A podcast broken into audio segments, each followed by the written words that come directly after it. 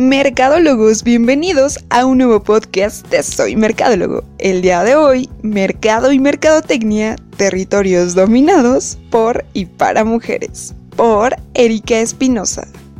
El afán de las mujeres por ocupar un lugar en la sociedad ha sido recompensado. Ahora en el mercado se encuentran productos y servicios, empleos y espacios laborales creados exclusivamente para ellas. Recientes investigaciones reconocen que en los últimos años ha habido un incremento considerable en el diseño y creación de productos dirigidos al sector femenino. Autos, telefonía, transporte, alimentación, deportes, etc. Todos ellos enfocados solo a la satisfacción de este segmento de mercado.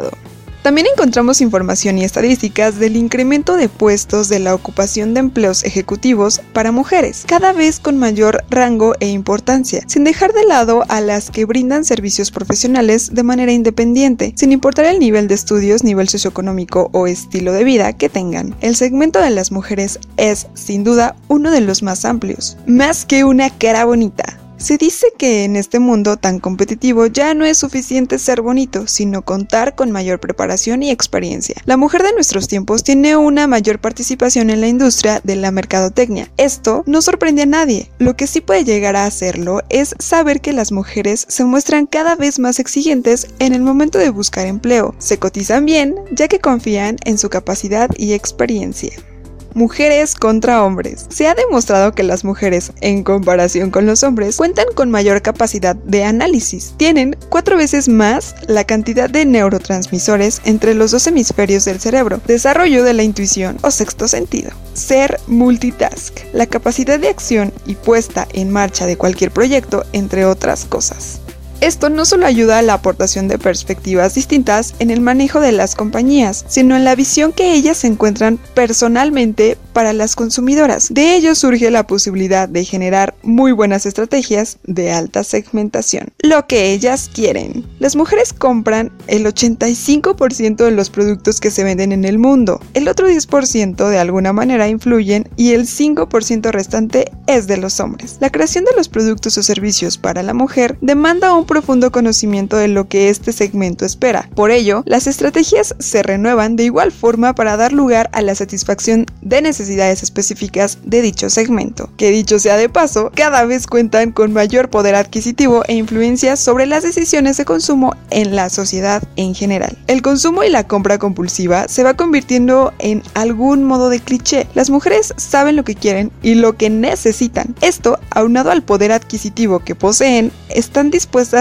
la mayoría de las veces a exigir lo que pagan. Sorpréndeme. Las mujeres también son exigentes respecto a la publicidad a lo que ven en exteriores o en la televisión, que en gran parte está dirigida a la mujer tradicional, ya que aunque estas mujeres sean profesionales y altas ejecutivas, tienen arraigadas ciertas costumbres del seno familiar, como el cuidado de los hijos y la familia en general. Son mucho más receptivas, se fijan más en los detalles, por ello la forma en la que se comunica un mensaje publicitario debe ser vigilada. Solo para mujeres. Un caso claro en la Ciudad de México es que se han implementado condiciones de seguridad en los transportes públicos como vagones exclusivos en el metro. En el Estado de México opera una línea de autobuses y taxis denominada Transporte Rosa, utilizado solo por mujeres. En el sector financiero encontramos Mujer Banor, cuenta específica para que además ofrece facilidad en los trámites y descuentos en compras. Ediciones especiales de autos, teléfonos celulares con diseños femeninos como BlackBerry, iPhone, Samsung, alimentos, bebidas, muebles, electrodomésticos, electrónica, entre muchos otros. Satisfacer a las mujeres de hoy requiere de un análisis minucioso de sus gustos y necesidades. Sin embargo, si es bien aprovechado, los resultados serán siempre favorecedores. Te invitamos a visitar nuestro canal de YouTube